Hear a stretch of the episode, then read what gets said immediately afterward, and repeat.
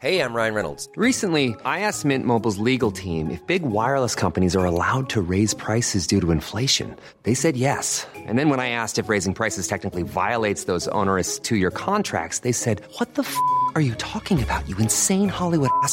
So to recap, we're cutting the price of Mint Unlimited from $30 a month to just $15 a month. Give it a try at mintmobile.com slash switch. $45 upfront for three months plus taxes and fees. Promo for new customers for limited time. Unlimited more than 40 gigabytes per month. Slows. Full terms at mintmobile.com.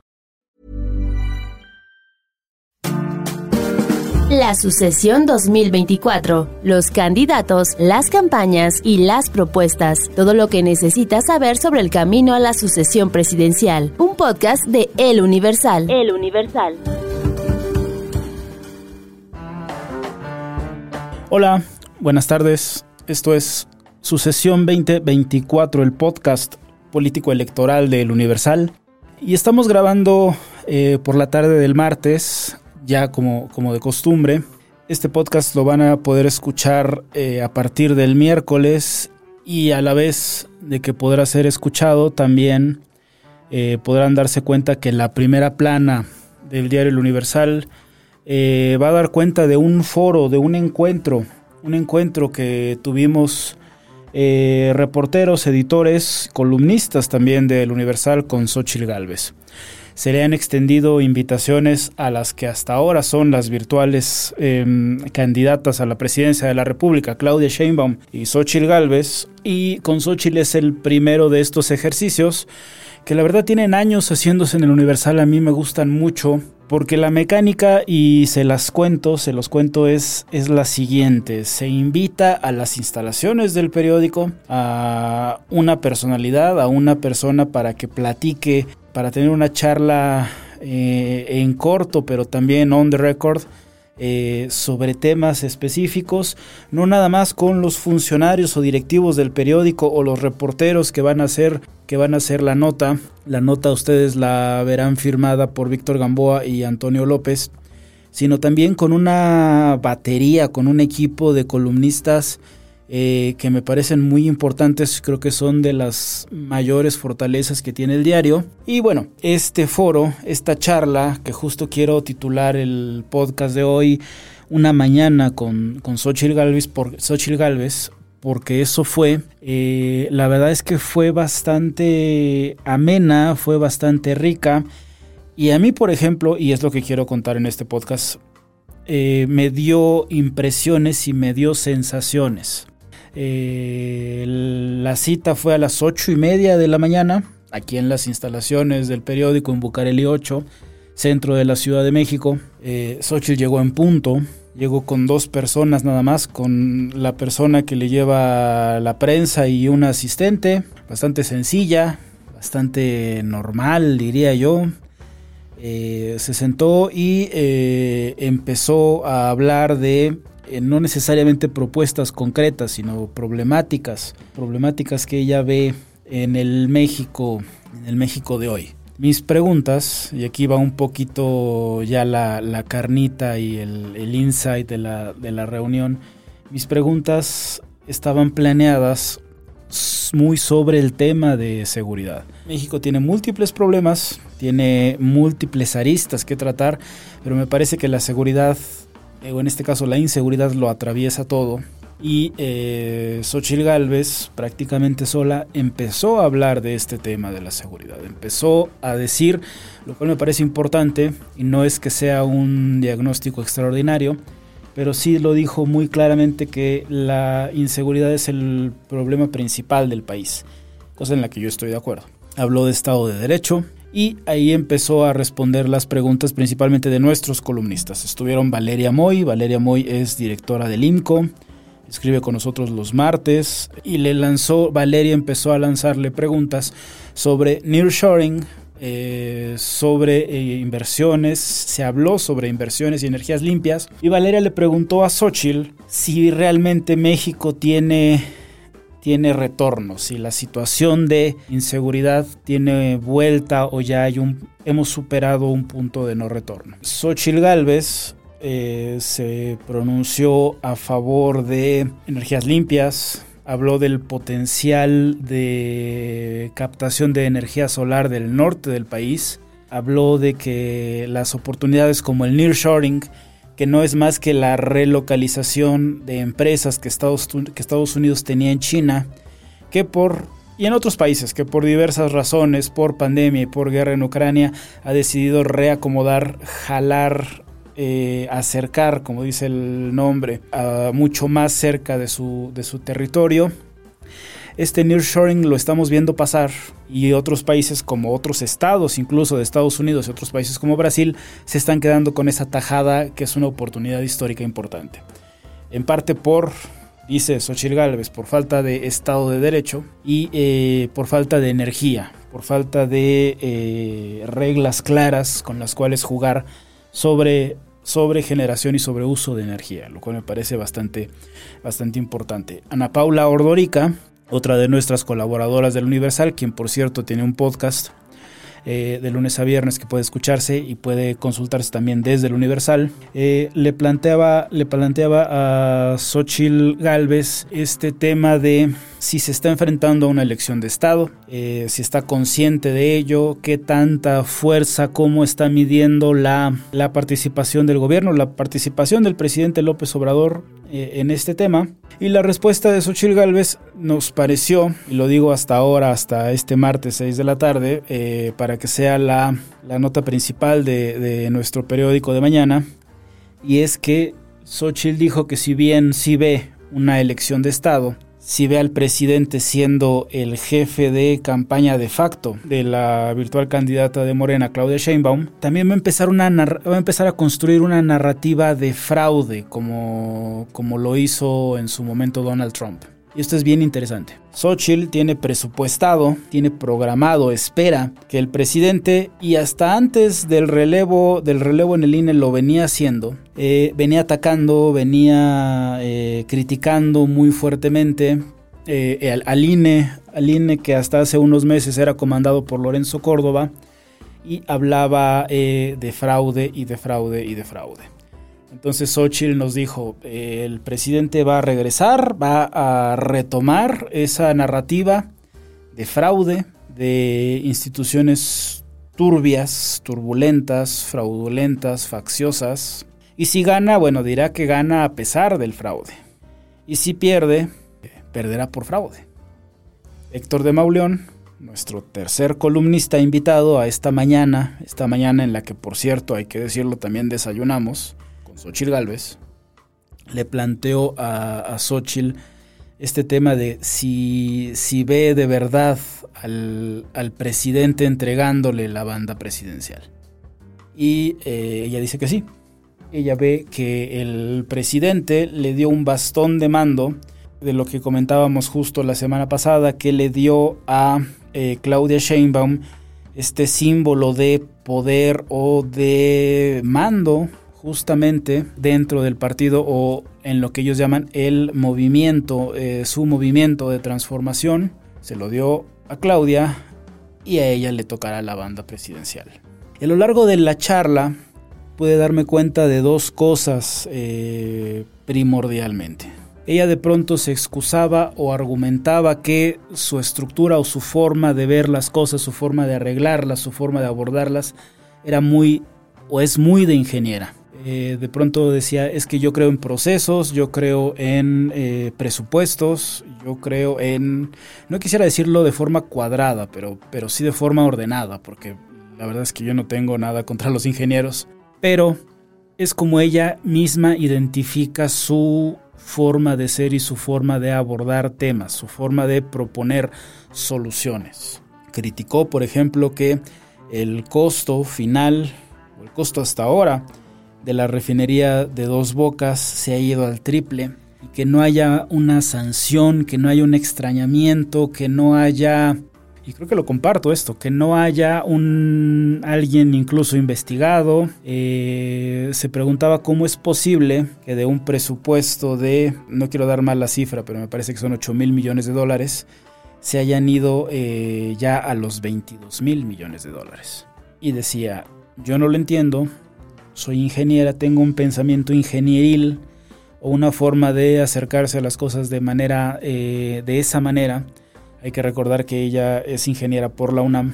Y no concebía este tipo de cosas, lo cual me parece bastante interesante. Si bien no fue una propuesta, porque se cuidó de, de ser específica en ello, sí se pronunció sobre implementar eh, lo que me parece muy, muy interesante, eh, tecnologías blockchain. Eh, estas tecnologías de alto cifrado en, cierta, en ciertos campos como la farmacéutica o como la salud, por ejemplo. Me parece también bastante, bastante interesante. Miguel Castillo, nuestro subdirector editorial, preguntó a Xochitl una de las preguntas que yo iba a hacer. Tengo que confesar que me la robó porque, porque la dio antes Y es este, esta incógnita que a mí me parece sumamente importante, sumamente delicada de qué va a hacer la próxima presidenta con el ejército, siendo Xochitl Gálvez o Claudia Sheinbaum. ¿Qué va a hacer este nuevo presidente, presidenta? En los hechos no hay realmente gran diferencia todavía ante este caudal de recursos, de funciones, de reconocimientos que el presidente López Obrador abrió para las Fuerzas Armadas. Los ha puesto a construir eh, Tren Maya, los ha puesto a construir y operar aeropuertos. Y de pronto, sea Claudia, sea Xochitl, el panorama va a cambiar.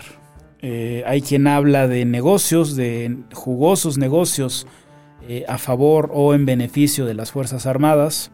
Y la pregunta es, ¿qué espera Xochitl de este ejército consentido, de esta institución consentida del presidente López Obrador? Y la respuesta de Xochitl fue, fue interesante. Nos contó que ella tiene un hermano militar, eh, nos contó que si bien las cúpulas militares están en este juego o están en esta palestra en las que las ha puesto el presidente, eh, la tropa es la tropa. La tropa vota, la tropa es distinta y es verdad al alto mando, al alto mando militar. Pero, y, este esta es la respuesta, eso me parece una, esto a mí me parece una nota. Eh, ella cree en la institucionalidad del ejército. Eh, nos dijo que el ejército es una institución, es una institución leal, es leal al presidente de la República, sea quien sea, y que no tendrán eh, mayor problema en que eh, quien ahora es el comandante supremo, el presidente de las Fuerzas Armadas, el comandante supremo de las Fuerzas er, Armadas, el siguiente sexenio sea comandanta. Hablando de ella y virtualmente de Claudia Sheinbaum de Sheinbaum si habló y un poco en este tenor, en esta misma narrativa eh, de la que hablábamos. Ella ve una elección de Estado, ella ve recursos económicos importantes detrás de la candidata de Morena, de la virtual candidata de Morena. Cuesta un poco trabajo, un poco de trabajo detenerme en los términos correctos, son los términos correctos, pero en los hechos ya es, creo que ya es la candidata de Morena.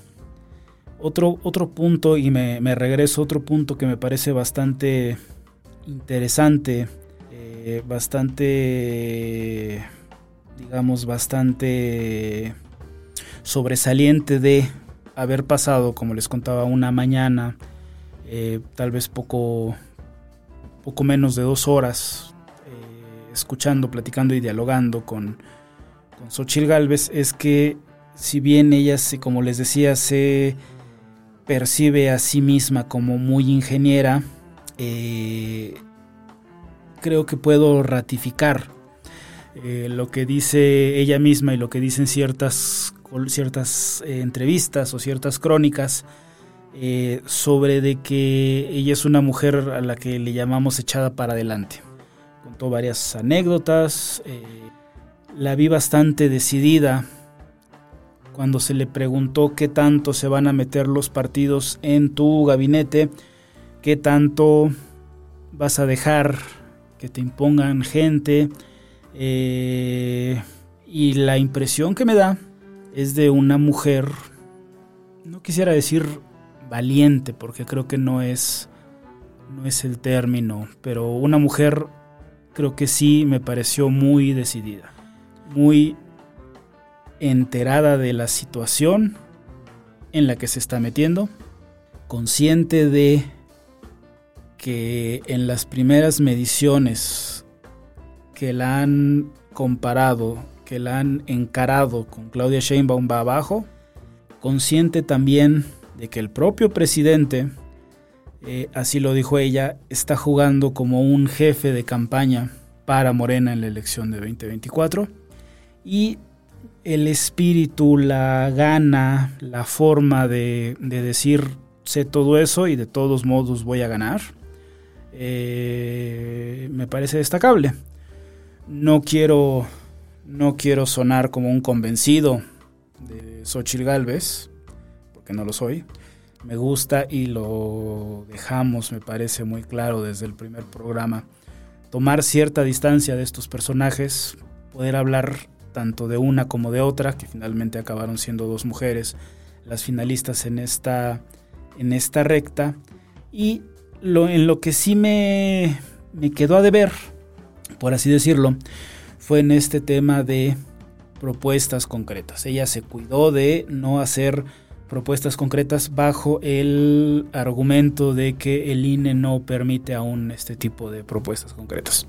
Hablamos de posibles nombres, en sus gabinetes, no lo confirmó. Hablamos de estrategias articuladas o no sobre seguridad. Ella habló de inteligencia, ella habló de actuación, ella habló de corazón, ponerse del lado de las víctimas, de un equipo, de un grupo interdisciplinario de expertos eh, para este tema de, de la seguridad y también de mano dura, de marcar una distancia frente a la política o frente al dicho a veces es dicho, a veces es política del presidente López Obrador de dar, abrazos, eh, no balazos, pero sí me queda de ver un poco esa carnita, esos comos, esos porqués, las sumas y las restas y los presupuestos eh, que ella dice que, la caracterizan y yo creo que en su momento los dará y habrá que revisarlos con todo rigor y con toda, con toda arbitrariedad, por así decirlo. Así fue una mañana con Xochil Galvez. Eh, cuando ustedes estén escuchando el podcast, se darán cuenta que la nota estará en el sitio web, que el video estará también en nuestro canal de YouTube. En redes sociales eh, estamos preparando una serie de postales con sus frases porque hay unas, varias muy buenas. Sí es muy locuaz, es muy rápida. Tiene ya eh, más o menos dominado o aprendido un discurso ante medios de comunicación, con algunas frases interesantes, algunas frases que dan nota, algunas graciosas, ya las, las, podrán ver, las podrán leer. En la portada, como decía, del, periódico impreso. Y, y pues nada, Xochitl no es una mujer ni muy alta, ni muy bajita, muy propia, muy cortés, muy sencilla.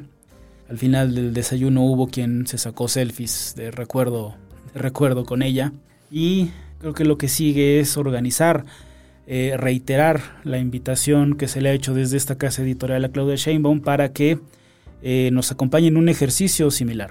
Es bastante rico y así queremos transmitirlo a nuestros lectores y en parte es por eso que le dedico el podcast a esta reunión, convivir de cerca hacer preguntas on the record y también platicar en corto eh, sobre, sobre todos los temas con prácticamente una mujer y esperamos eh, próximamente la, segunda mujer, con dos mujeres que actualmente van a estar al final decidiendo esta carrera presidencial y eh, alguna de ellas dos, yo estoy seguro, alguna sorpresa mayúscula de Movimiento Ciudadano, alguna de estas dos mujeres no solamente va a ser la primera presidenta de México, sino que va eh, a tomar las riendas eh, de un país sí problemado, con un tema muy grave de seguridad, y de ahí para abajo.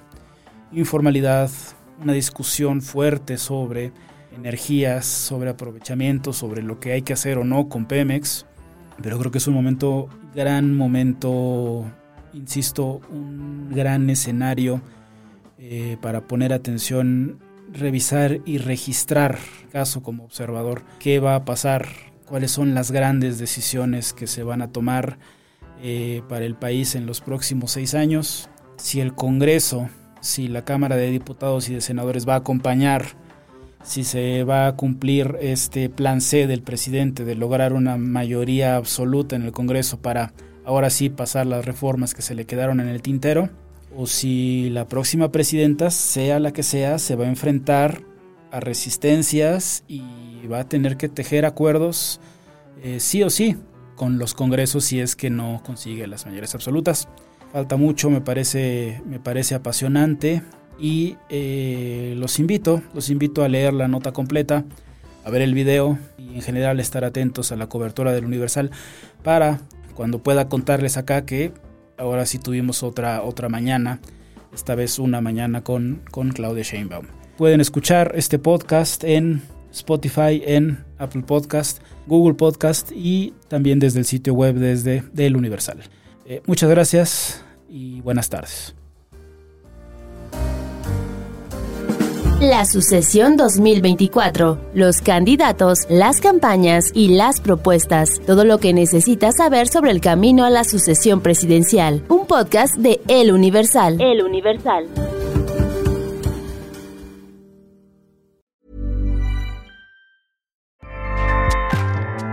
ACAST powers the world's best podcasts. Here's a show that we recommend.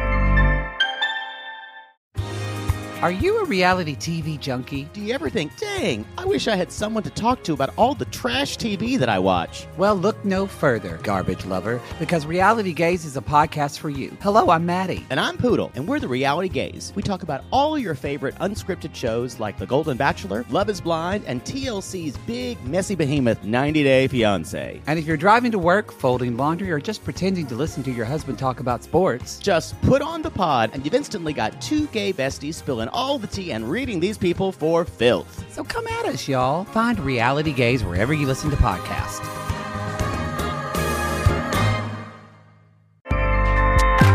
ACAST helps creators launch, grow, and monetize their podcasts everywhere. ACAST.com.